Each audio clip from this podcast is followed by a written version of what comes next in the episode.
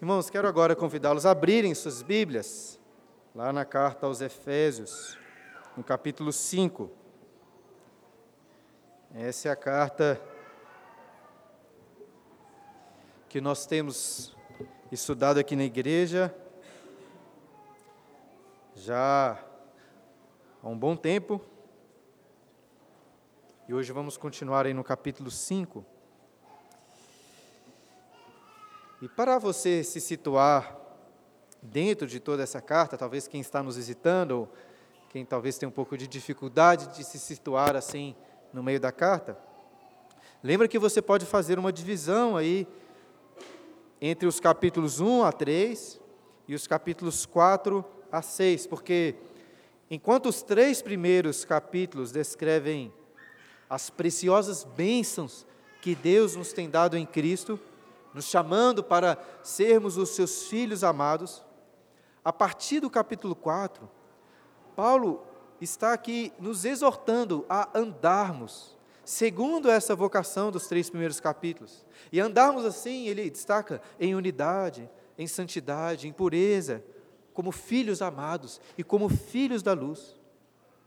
E então, desde o versículo 15 aí do capítulo 5, Paulo tem destacado que nós não devemos andar como nécios, e sim como sábios. No último sermão, continuamos a exposição dando um foco maior aí nos versículos 17 e 18, enquanto passei bem rapidamente pelos versículos 19 a 21.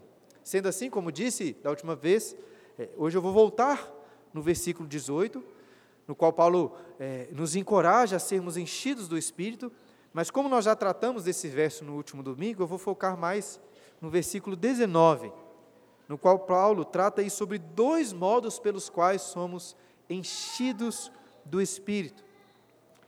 E assim, para quem estiver com pressa de avançar na carta, eu prometo, irmãos, que o meu objetivo inicial para este sermão era de ir até o versículo 21. Mas o sermão estava ficando muito grande, né? eu não queria resumir alguns pontos importantes, e eu decidi parar hoje apenas no versículo 19, deixando os versículos 20 e 21 para o próximo domingo. Mas, de toda forma, para tentar nos situar melhor, vamos ler toda essa porção, inicialmente desde o versículo 15 até o 21, que dizem assim: Portanto, vede prudentemente como andais, não como nécios, e sim como sábios, remindo o tempo, porque os dias são maus. Por essa razão, não vos torneis insensatos, mas procurai compreender qual a vontade do Senhor. E não vos embriagueis com o vinho no qual há dissolução, mas enchei-vos do Espírito, falando entre vós com salmos, entoando e louvando de coração ao Senhor com hinos e cânticos espirituais, dando sempre graças por tudo a nosso Deus e Pai, em nome de nosso Senhor Jesus Cristo, sujeitando-vos uns aos outros no temor de Cristo. Deixe aí a sua Bíblia aberta, lembrando também que você pode acompanhar no esboço que eu costumo colocar atrás da nossa liturgia. Essa semana eu estava me lembrando dos primeiros sermões dessa carta em Efésios, quando eu preguei lá no capítulo 1, versículo 13. E este é um versículo que trata, é, ou que fala que nós somos selados com o Espírito Santo da promessa. E durante a preparação deste sermão, há mais de um ano, eu tive uma experiência que me marcou bastante. Eu acho que alguns podem se lembrar dessa história, mas como eu já contei há mais de um ano, eu vou contar novamente. Naquela época, o principal objetivo que eu havia proposto para o sermão era o de proclamar com, com clareza, mas também com profundidade, a importância do Espírito Santo. E se não estou enganado, eu nunca havia preparado um sermão que desse tanta obra, tanta ênfase assim na obra do Espírito Santo. E eu queria então que vocês saíssem da igreja cativados pelo Espírito, maravilhados com o significado do seu selo em nossos corações. No entanto, o que aconteceu é que durante a preparação do sermão eu tive muitas dificuldades. Eu, eu estava com algumas ideias, tinha lido ali alguns comentários bíblicos, mas nada do que eu tentava colocar no papel ficava muito bom. Estava ficando bom. E pode parecer uma bobeira assim minha, mas isso estava me deixando muito angustiado. E na sexta-feira já era para o sermão estar pronto ou praticamente assim, bem encaminhado, mas eu ainda não tinha conseguido fazer isso. E assim, bem angustiado, me veio a ideia de fazer uma coisa diferente. Veja, todos os dias eu oro para Deus me ajudar na preparação dos meus estudos. E eu já estava fazendo isso. Porém, nessa sexta-feira passada, né, eu decidi fazer uma oração dirigida especialmente ao Espírito Santo. E eu disse algo mais ou menos assim: Santo Espírito, me ajude a compreender a glória do teu selo em nossos corações. E me capacite, então, a colocar isso em palavras que sejam edificadas, ou que sejam edificantes, que possam impactar a tua igreja. E enquanto eu, eu orei, disse essas palavras, e aconteceu assim uma coisa muito curiosa. Uma, uma voz do céu, não, brincadeira, né? Fiz essa brincadeira também da última vez. Não ouvi nenhuma voz a não ser a voz de Cristo, na Sua palavra. E veja, eu não consigo me lembrar exatamente como aconteceu, mas eu lembro que por algum motivo, depois dessa oração, eu estava lendo o Evangelho de João, em especial ali os capítulos 14 a 16, nos quais Jesus falou sobre enviar o seu Espírito. E foi somente ao meditar nessas palavras de Jesus que eu consegui desembolar o meu sermão. Não que o resultado final daquele sermão tenha ficado assim ótimo, mas naquele momento eu percebi claramente que era o Espírito res respondendo à minha oração. Eu não sei quem se lembra, mas nesses capítulos do Evangelho de João, os discípulos de Jesus estavam muito angustiados, porque Jesus havia dito que iria partir. O próprio Jesus chega a dizer que a tristeza tinha enchido o coração dos seus discípulos. E nós entendemos bem a tristeza deles, porque realmente né, seria muito angustiante não ter mais com eles a presença tão amável de Cristo. Pensei, né, se você, como os discípulos, também não gostaria que Jesus tivesse permanecido conosco. Seria tão bom poder ir hoje até Jesus, vê-lo, ouvir as suas palavras, não seria muito bom? Mas não seria o melhor, não seria o melhor. Lá em João 14, no versículo 28, Jesus disse assim aos seus discípulos: Se me amasseis, alegrar-vos-ieis de que eu vá para o Pai. Como assim? Porque a partida de Jesus era motivo de alegria. Encontramos a resposta lá em João 16, versículo 7, quando Jesus disse: Mas eu vos digo a verdade, convém que eu vá, porque se eu não for, o consolador não virá para vós outros. Porém, se eu for, eu vou-lo enviarei. Consegue então entender o peso dessas palavras? Seria muito legal ter Jesus conosco aqui. Mas nós temos algo melhor, muito melhor. Nós temos o próprio Espírito eterno, com toda a plenitude da glória, da beleza, alegria da Santíssima Trindade, selado em nossos corações.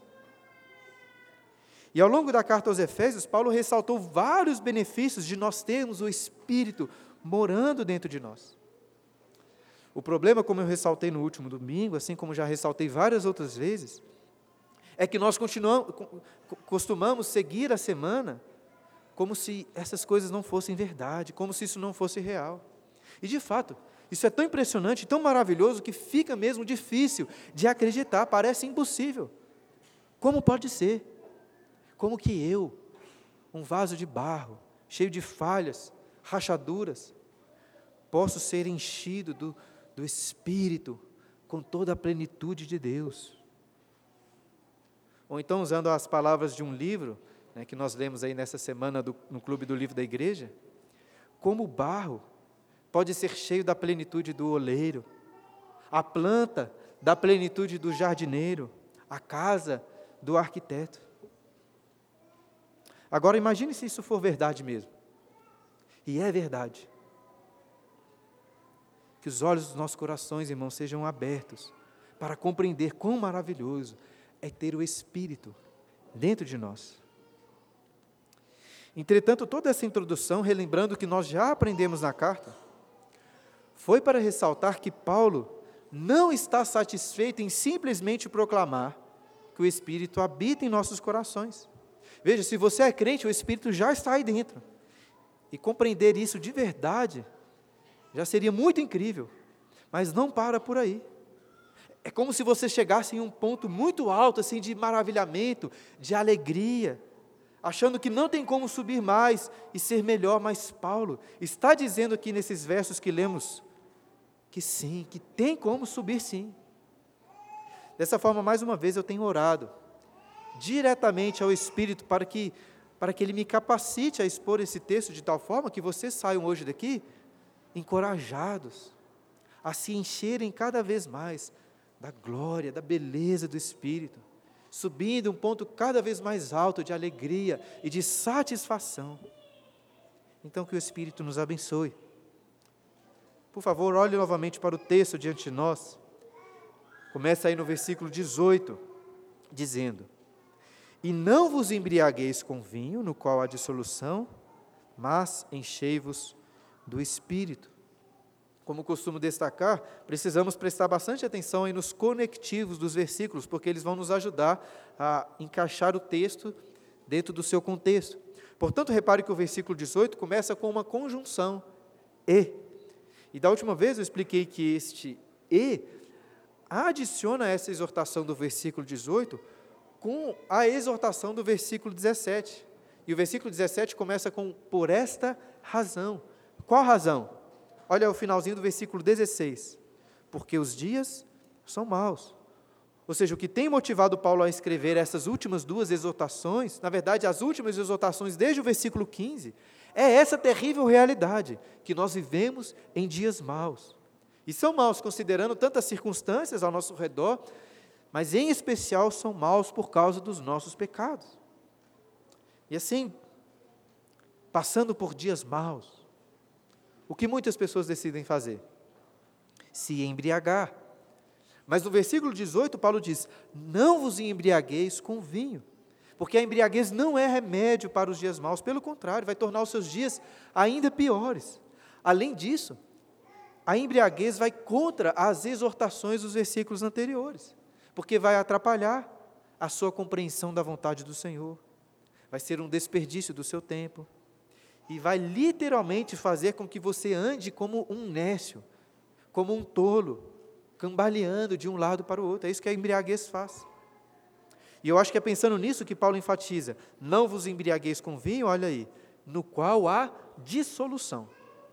Isso é importante. Dissolução significa decomposição ou desagregação. E o ponto que Paulo está levantando é que a embriaguez está envolvida por todo tipo de dissolução, como ele já destacou impureza, porneia, tolice, obras infrutíferas das trevas, coisas essas que vão nos colocar, Paulo alertou, sob a ira de Deus, debaixo da ira de Deus. E por isso Paulo alerta: não vos embriagueis. Mas basta deixar de se embriagar, basta deixar de se envolver com a dissolução? Não. Espero que já tenha ficado muito evidente um padrão de Paulo nas exortações dessa carta. Ao destacar algo que nós devemos deixar de fazer, algo que nós devemos nos despojar, em seguida, Paulo apresenta aquilo que nós devemos fazer no lugar, nos revestir. E perceba novamente esse padrão aí no versículo 18: Não vos embriagueis com vinho no qual de solução, mas enchei-vos do espírito. Veja, para você ficar embriagado, não basta tomar um pouco apenas de vinho ou de alguma bebida alcoólica. É necessário tomar muito. E é isso que nós precisamos, não do vinho, não de beber muito vinho, mas de beber muito do Espírito, até ficarmos como que embriagados do Espírito Santo. No último domingo refletimos sobre qual é o significado de sermos enchidos do Espírito. Começando por, por, por definir que ser enchido do Espírito não é a mesma coisa do que receber o Espírito. Que veja, Paulo escreveu essa exortação aqui para pessoas que já tinham sido seladas com o Espírito. E assim nós voltamos àquilo que eu estava falando na introdução. E estou voltando nisso porque eu quero muito, irmãos, com este sermão, encorajá-los a seguir o exemplo de Paulo nessa carta e serem mais ousados em suas aspirações, em suas orações. Entenda? Por mais satisfatório que seja ter recebido o Espírito eterno de Deus em nossos corações. Nós não queremos que ele apenas fique aqui dentro. Nós queremos beber, provar cada vez mais da sua glória e da sua alegria. É como se fosse um vício, né, no, naquilo, no qual você prova algo, sente o seu prazer, aí prova novamente e quer sempre mais, se tornando ali um dependente, um escravo do prazer.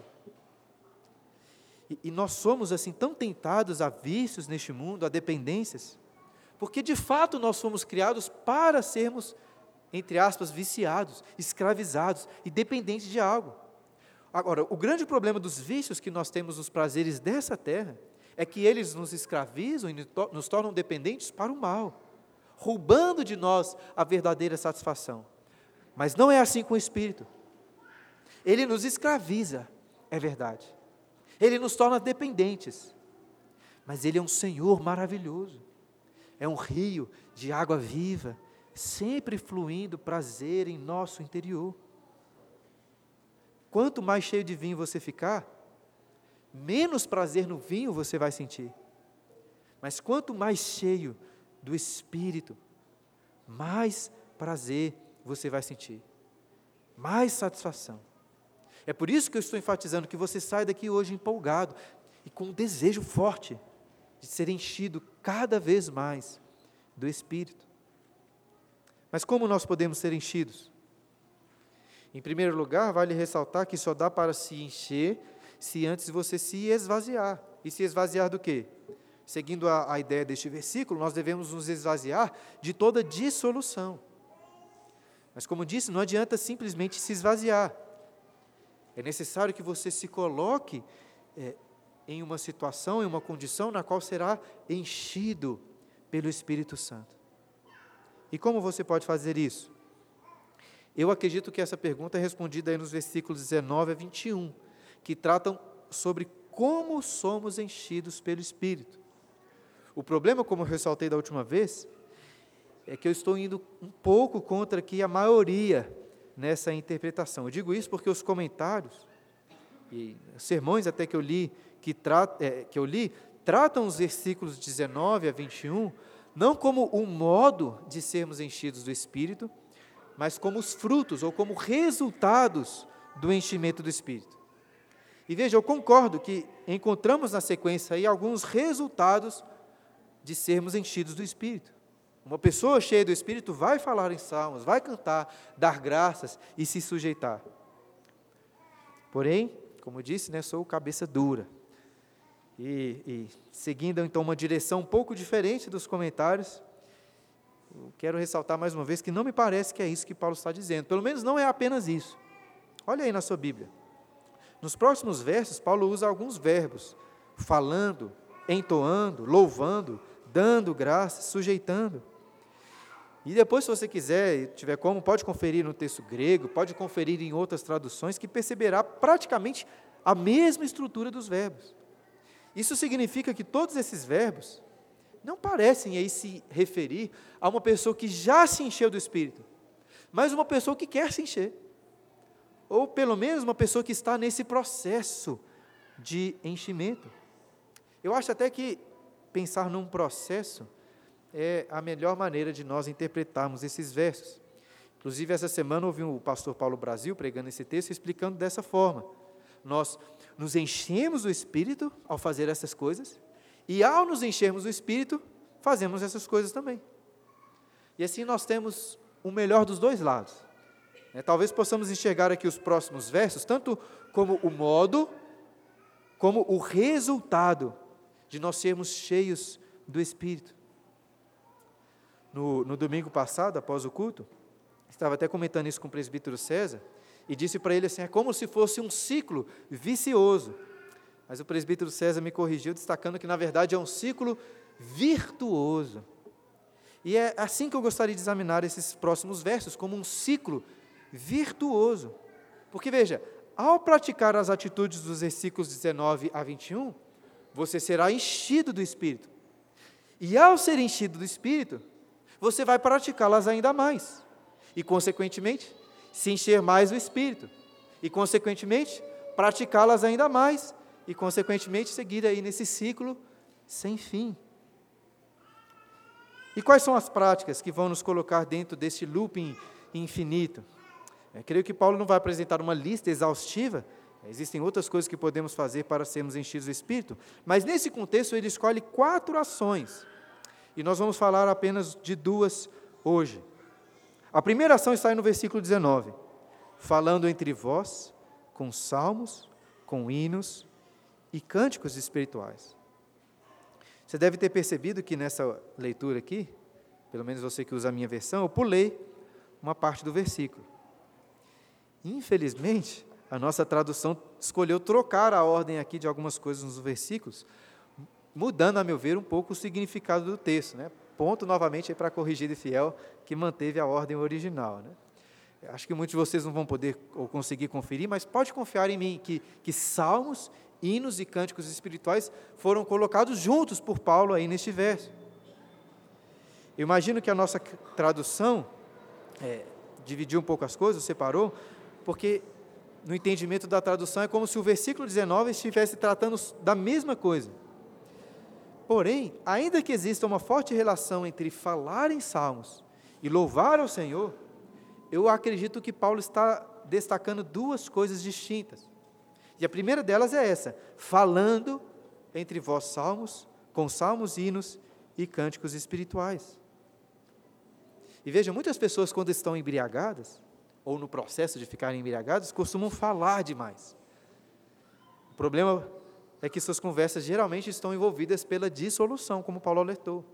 Mas a pessoa que está se enchendo do Espírito, ela também vai falar bastante, mas em salmos, em hinos e cânticos. Agora, por que será que Paulo trata de alguém que está falando salmos e não cantando salmos? Difícil saber ao certo. Mas é possível que este verbo falar aponte aí para nós uma preocupação maior de Paulo com o conteúdo, com a letra das músicas. Não basta apenas gostar da melodia, a letra de uma música, a compreensão dela são fundamentais. Essas coisas são fundamentais se nós quisermos ser enchidos do Espírito. E assim, ao absorver o conteúdo das músicas, o nosso modo de falar vai mudar. E perceba que Paulo ressalta assim, falando entre vós. Ou seja, não é só o pastor, não é só o presbítero que, que devem transmitir o conteúdo dos salmos e das músicas em suas conversas. Inclusive, lá no capítulo 4, Paulo deixou muito claro que Cristo concedeu dons a todos os membros da igreja. A todos. Não só a liderança. Lá no texto de paralelo, um texto paralelo em Colossenses 3,16, Paulo diz assim: Instruí-vos e aconselhai-vos mutuamente em toda sabedoria. Com quê? Com salmos, hinos e cânticos espirituais. E eu imagino que muito provavelmente já deve ter acontecido de você estar ensinando ou até aconselhando alguma pessoa, pensando ou mesmo usando a letra de um salmo, de um cântico que você canta na igreja. Mas veja, isso não pode ser algo excepcional, ocasional. Lembra daquilo que Paulo já disse sobre as nossas palavras? Lá no capítulo 4, versículo 29, ele diz: Não saia da vossa boca nenhuma palavra torpe, e sim unicamente a que for boa para a edificação. E é importante destacar esse ponto porque, costumeiramente, não são conversas torpes, não são as conversas dissolutas que nos impedem de sermos enchidos do Espírito, pelo Espírito. Talvez o problema, o problema da sua boca, não seja o, de proferir palavras torpes de moralidade, fofoca, murmurações e blasfêmias. Pode ser que você se assente para conversar com seus irmãos e não tenha nada de dissolução. Porém, será que são conversas boas para edificação? Depois calcule aí quanto tempo você gasta com seus irmãos conversando sobre trivialidades, comparando com o tempo que você gasta falando com salmos, hinos e cânticos espirituais. É muito bom participar de grupos de estudo, de comunhão, como temos aqui, no qual nós somos meio que forçados a falar sobre as realidades espirituais. Mas se nós queremos ser enchidos da glória, da alegria do Espírito, nós devemos usar a letra dos salmos, dos hinos, também em nossas conversas ordinárias. Vivemos em dias maus, como Paulo tem destacado. E, meus irmãos, conversas triviais sobre futebol, política, sobre filmes, seja sobre o que for. Conversas assim não vão nos encorajar.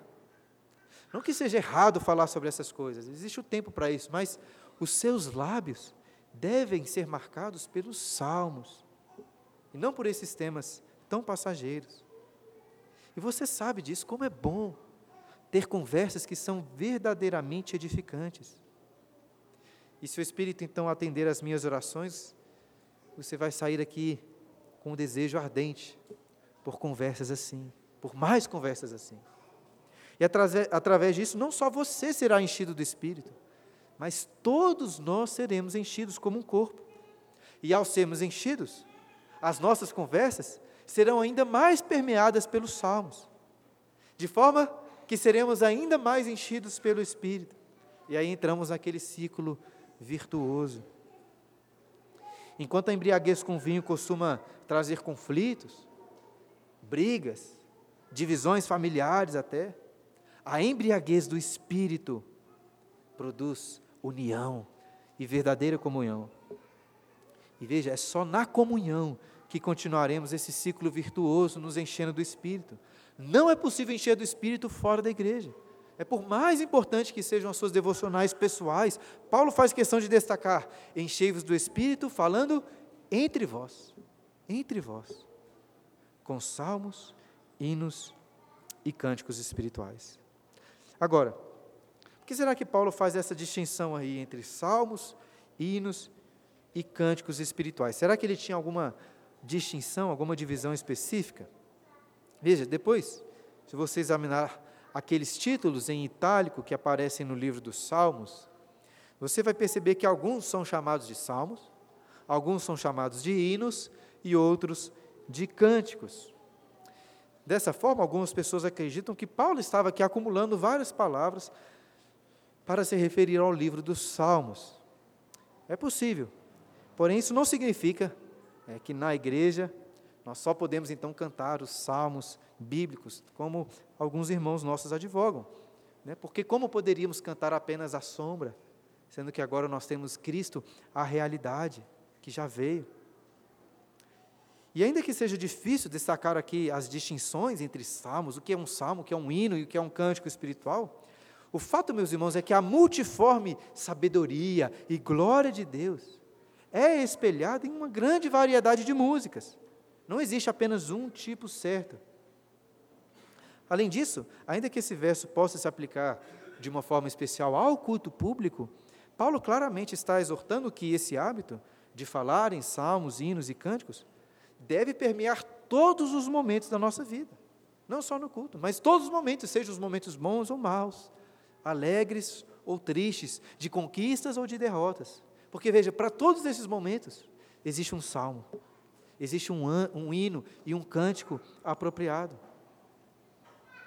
Agora, por mais que seja edificante usar o conteúdo dessas músicas em nossas conversas, falando entre nós, a experiência de cantar essas músicas nos faz encher do Espírito de uma forma muito especial, de outra forma.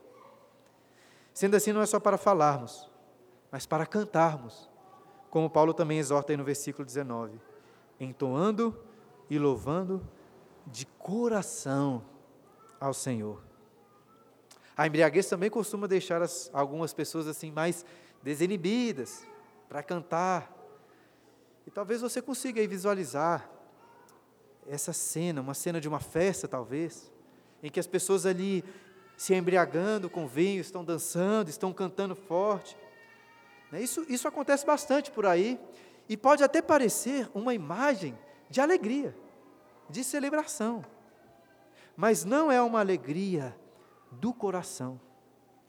Por exemplo, um pai que se embriaga na festa de casamento do seu filho, ele não sai cantando por uma motivação, ou, ou, motivado por perceber mais, ou por uma percepção maior da alegria daquela celebração do casamento. Pelo contrário, ele sai cantando justamente porque ele perdeu um pouco, ou perdeu muito, da percepção das coisas ao seu redor. Da mesma forma, até uma pessoa que está passando por muitos problemas, vivendo em dias maus, ao ficar embriagada, ela consegue até cantar, como se estivesse feliz. Mas veja, não é uma felicidade genuína do coração, porque a embriaguez, na realidade, restringe as faculdades do coração. O bêbado, ele só canta porque esqueceu, momentaneamente, dos seus problemas. Mas não é assim quando nós estamos sendo enchidos do Espírito. Lembra naquela oração que Paulo fez no capítulo 1? Ele orou, ele orou pelo Espírito de sabedoria e de revelação, para que os olhos do nosso coração fossem abertos, para nós sabermos qual é a riqueza da glória, da herança de Deus, do nosso do chamado de Deus, qual a suprema grandeza do seu poder. Então veja, enquanto a embriaguez reduz a nossa percepção das coisas, o espírito aumenta e melhora a nossa percepção da glória, do poder de Deus, mesmo quando passamos pelos dias maus. Eu sei, é verdade que em dias muito difíceis, tristes, nós não temos vontade de louvar a Deus assim de todo o coração, é difícil. E como exemplo, nós podemos nos lembrar de quando os israelitas foram levados cativos para a Babilônia, naquela situação tão cruel. E ali escreveram o salmo de, o salmo de número 137, não sei quem se lembra. O salmo 137 começa assim: As margens do rio, dos rios da Babilônia, nós nos assentávamos e chorávamos, lembrando-nos de Sião. Nos salgueiros que lá havia pendurávamos as nossas harpas, pois aqueles que nos levavam, levaram cativos nos pediam canções e os nossos opressores que fôssemos alegres, dizendo: Entoai-nos alguns dos cânticos de Sião.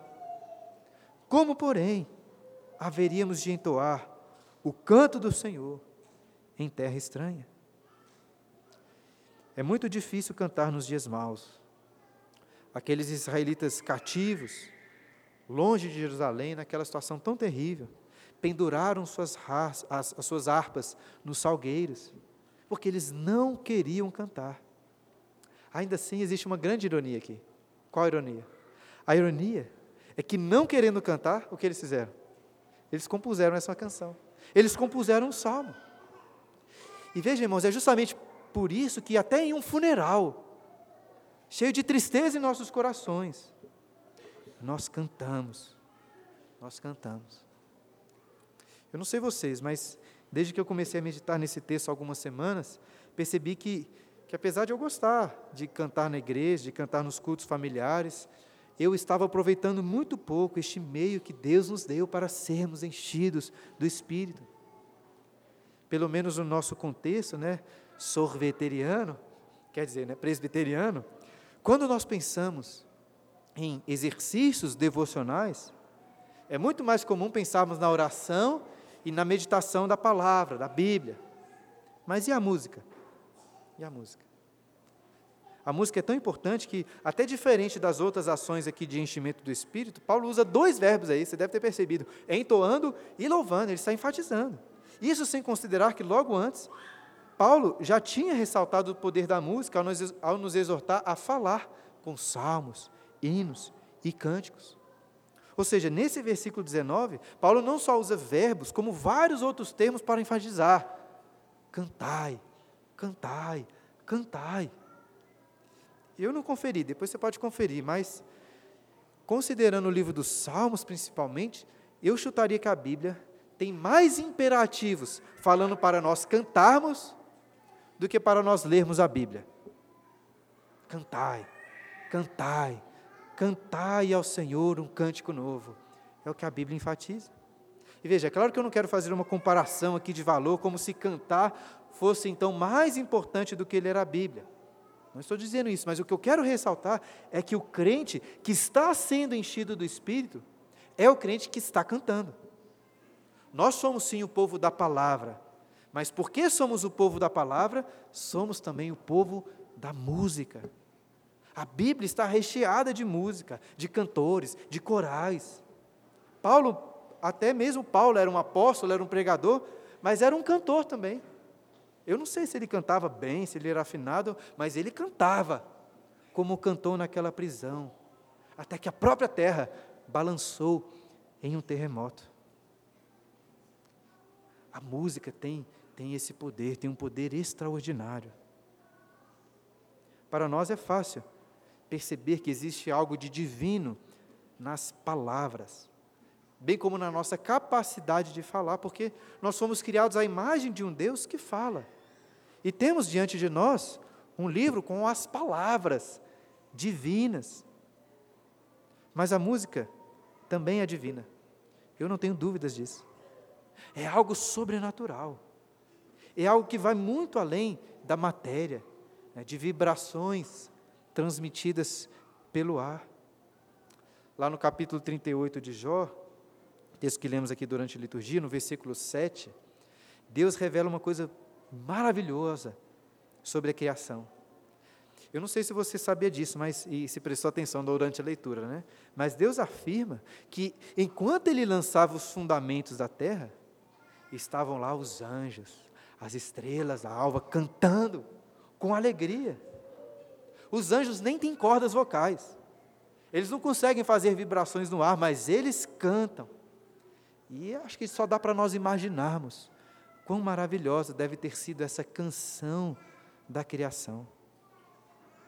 Não dá para imaginar, você consegue imaginar um mundo sem música? Seria como um mundo sem cores, ou pior. Até um homem como Nietzsche disse que sem a música a vida seria um erro. Deus fez com que a música penetrasse todos os cantos da criação, em especial colocando a música dentro do homem, que foi criado à sua imagem. E eu não tenho dúvidas de que Deus fez isso para que a sua glória e a sua beleza pudessem ser ainda mais claramente percebidas e glorificadas, porque palavras não seriam suficientes. Para usar uma famosa citação, quando as palavras falham, a música fala. Eu acho que uma das minhas músicas favoritas é uma serenada, serenata do Mozart. Estava até mostrando para o meu pai essa semana a serenata de número 10. Até ficou conhecida como Gran Partita. E sempre quando eu escuto essa música, na verdade, em especial o terceiro movimento dessa música, eu lembro de uma cena lá daquele filme Amadeus, sobre o Mozart, quando Salieri, um dos personagens do filme, vai descrevendo a melodia dessa, dessa música. E ele diz assim: essa era uma, da, era uma música que eu nunca tinha escutado. Parecia que eu estava escutando a voz de Deus. E essa música do Mozart, inclusive, não tem letra, não tem vozes. São apenas instrumentos de sopro. Eu, pelo menos, imagino, é como se fosse o próprio Espírito de Deus soprando em nossos ouvidos. Esse é um dos motivos pelos quais, irmãos, nós não, não nos importamos apenas com a letra de uma música. Fundamental que isso seja, mas nós preocupamos também com a sua melodia, e essa preocupação é uma preocupação bíblica. Pode conferir. No livro dos Salmos, cinco salmos são introduzidos da seguinte forma: ao mestre de canto, segundo a melodia tal. Encontramos também salmos que foram escritos para serem acompanhados por instrumento de oito cordas ou de dez cordas, para serem cantados em voz de soprano, ou seja, uma preocupação aí com a melodia também. Ainda que essas melodias não tenham sido preservadas, fica evidente que elas importam, e importam muito. Por mais belas e edificantes que sejam as palavras, né, as poesias bíblicas, que também nos fazem encher do Espírito, por mais fundamental que as palavras sejam, não quero tirar a importância delas, Paulo está enfatizando agora o poder da música, o poder de cantar. Eu acho até que eu não precisava provar para vocês que música é importante, né? Eu suponho que todos aqui já concordavam com isso, mesmo, mesmo antes do sermão. Mas eu estou reforçando esse entendimento porque, se você é como eu, eu creio que eu preciso lhe convencer a cantar mais, a cantar mais. Deus ama a música, os anjos cantam, os passarinhos cantam e os seus filhos cantam. Ele tem prazer em nos ouvir cantando até os mais desafinados entre nós, Ele tem prazer. É por isso que nós somos convidados lá no Salmo de número 100, servir ao Senhor com alegria, apresentáveis diante dele com quê? com cântico. É assim que nos achegamos diante de Deus. Então, se o Espírito Santo atender às minhas orações dessa semana, e através desse sermão, motivá-los a quererem provar mais, cada vez mais o sentimento da sua beleza e alegria, vocês, meus irmãos, vão cantar mais e vão cantar melhor. Agora, o que isso significa em termos práticos? Em termos objetivos? Destaquei algumas coisas aí para vocês, podem até acompanhar nesse, nesse esboço. Veja, a pergunta que eu tenho feito, me feito nas últimas semanas é a seguinte: se é verdade mesmo que a música é um modo tão especial para se encher do espírito, como isso vai impactar, impactar a minha rotina, o meu dia a dia? Aí depois de alguma reflexão, leitura, eu pensei em alguns bons hábitos. É, nem todos estes se colocam aqui como força de mandamento, como se você tivesse de fazer essas coisas, mas eu gostaria de compartilhar com vocês mesmo assim. E quero começar com aqueles hábitos que dizem respeito ao culto público. É visto que, que nós já temos aqui o costume de cantar. E antes mesmo de vir para a igreja, um bom hábito para a sua rotina individual ou familiar seria de aquecer a sua voz e aquecer o seu coração com salmos, com hinos de louvor. Pelas conversas que eu já tive com vários de vocês, eu sei que que a maioria, talvez, não tem o costume de fazer um culto doméstico aos domingos, já que vão cultuar aqui na igreja. E tudo bem, né? Eu também não faço culto doméstico aos domingos. Porém, por que não começar o seu domingo cantando? Pode ser lá na hora do café, pode ser até mesmo dentro do carro, caminho para a igreja. Eu instituí hoje essa rotina lá em casa. Né? Nós vamos cantar em família, pelo menos uma música, tanto de manhã como à tarde, antes de virmos para a igreja. E ao chegar aqui na igreja, quando começar o culto, coloque tudo que você tem no momento dos cânticos. É, vamos remar aí contra essa maré de, de frieza, muitas vezes típica de, de sorveterianos, e cantar, meus irmãos, forte, cantar com alegria, de todo o coração. E veja, cantar de coração não significa necessariamente que você precisa fechar os olhos, levantar as mãos. Se você não tem esse costume, eh, não precisa ficar muito preocupado com isso. Mas também é natural que algumas pessoas, quando são tomadas assim pela beleza, pela glória de Deus na música, queiram se manifestar assim também com o seu corpo.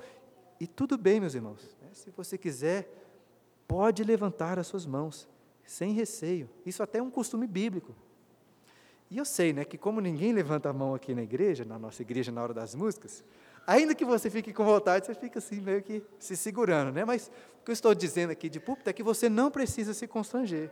Né? Eu, pelo menos, fui criado em uma igreja presbiteriana assim, bem tradicional, né? É difícil de, de ter esse costume. Mas mesmo durante essa semana, teve vários momentos em que eu estava cantando lá em casa e, e sem perceber direito, estava levantando as minhas mãos, em louvor ao Senhor. Mas, por favor, não se deixe levar pelas suas emoções. Esteja sempre consciente da letra. Esteja sempre pensando, use a sua mente naquilo que você está cantando. Eu não sei se você sabia disso, mas segundo a Bíblia, o coração não é a sede apenas das emoções, como a gente pensa assim na nossa linguagem coloquial. O coração é sede dos pensamentos também. Então, quem quiser levantar as suas mãos, pode levantar. Mas todos nós, todos, sem exceção, devemos sempre levantar os nossos pensamentos para o conteúdo daquilo que nós estamos entoando ao Senhor. E eu sei que pode ter algum domingo difícil, que você não vai estar muito animado para cantar. Ou mesmo pode acontecer de você estar enfrentando tantos pecados que, que tornam difícil conseguir, assim, até se identificar com a letra, com aquilo que está sendo cantado. E vai parecer uma hipocrisia muito grande cantar forte nessas condições. É o seu coração é como se não tivesse presente ali. Mas eu quero encorajá-lo a cantar mesmo assim. Ainda que seu coração esteja todo lá, cante, para que o seu coração siga, para que o seu coração vá atrás. É como destaquei no início, nós não cantamos simplesmente porque o nosso coração já está cheio do Espírito, Nós cantamos porque queremos nos encher dele. E sabe qual é a melhor coisa, irmãos, de cantarmos na igreja? Algo que vai animar até o mais desanimado entre nós. Sabe o que é a coisa mais legal? A melhor coisa de cantar na igreja? Jesus está cantando conosco. Nós lemos isso na liturgia lá em Hebreus, no capítulo 2. O autor dos Hebreus coloca as palavras do Salmo 22 na boca de Jesus, que não se envergonhe de nos chamar irmãos, e diz: A meus irmãos declararei o teu nome, cantar-te-ei louvores no meio da congregação, da igreja, eclesia. Então pensa só. Você já cantou ao lado de uma pessoa que canta muito bem mesmo, assim, muita voz, aquela voz muito bonita, poderosa. Inclusive, um, um dos principais meios né, de nós aprendermos a cantar melhor é cantar ouvindo outras pessoas. Eu lembro de uma vez, quando eu contei, eu cantei um grande coral lá na primeira igreja, que eu estava ao lado de um maestro que era membro lá na igreja, ele chama César Timóteo, né? muitos aqui o conhecem. E quem conhece sabe que ele canta muito, muito bem. É claro que fica um pouco constrangido, né, cantar do lado dele. Mas cantar, ouvi-lo cantando ao meu lado, me fazia cantar melhor, muito melhor. Agora, imagine só cantar ao lado daquele cuja voz é voz de muitas águas, que despede chamas de fogo. É uma voz tão poderosa que quebra os cedros do Líbano, despedaça. Jesus canta conosco aqui na igreja. E Jesus canta também em, conosco em todos os outros lugares. Portanto, leve a música para todos os momentos da sua vida. É, quem já leu aquele livro Peregrino sabe que, que ele canta em praticamente todos os pontos da sua jornada. Portanto, peça a Deus que coloque um cântico novo em seu coração, a cada manhã. Cante durante os afazeres do dia, cante no culto doméstico. E como eu destaquei na última vez, por que não? Cante também nas suas devocionais pessoais, além da oração, além da leitura da Bíblia. Alguns até me disseram que passaram a fazer isso né, nessa semana e já estão dando testemunho assim de como que a devocional melhorou aí, mais ou menos uns 300%, como eu disse da última vez. Então, irmãos, que Deus use hábitos como esses que destaquei para enchê-los cada vez mais do Espírito. Eu comecei o sermão voltando a um ponto que nós já aprendemos nessa carta. O Espírito eterno, cheio de glória e de alegria, está selado em nós. Compreender essa realidade e prová-la de verdade já seria assim maravilhoso demais. Porém, não para por aí. Por mais satisfatório que seja ter o Espírito em nossos corações, nós não queremos que ele simplesmente fique ali dentro. Nós queremos beber, provar cada vez mais da sua alegria, da sua glória.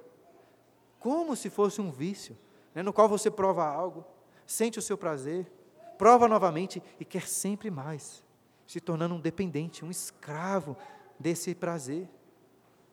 Entretanto, como bem apontado pelo presbítero César, este não é um ciclo vicioso, mas um ciclo virtuoso. Dessa forma, minhas orações essa semana, dirigidas ao Espírito, foram para que ele usasse esse sermão, para deixá-los assim com água na boca, desejosos de se encherem cada vez mais da beleza e da glória do Espírito. Mas como? Como? Você não irá falar em salmos se antes não se esvaziar de todas as suas falas dissolutas. Você não irá cantar de coração se o seu coração não for esvaziado de toda dissolução.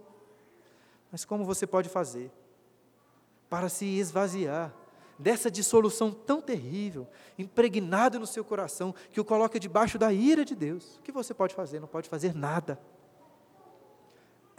É difícil imaginar um mundo, um mundo sem cânticos, sem músicas, mas por causa da sua natureza dissoluta, você está condenado a pagar pelos seus pecados, sofrendo um inferno de fogo, onde não haverá nenhum salmo, nenhum hino ou cântico, nem nunca se ouvirá uma nota musical.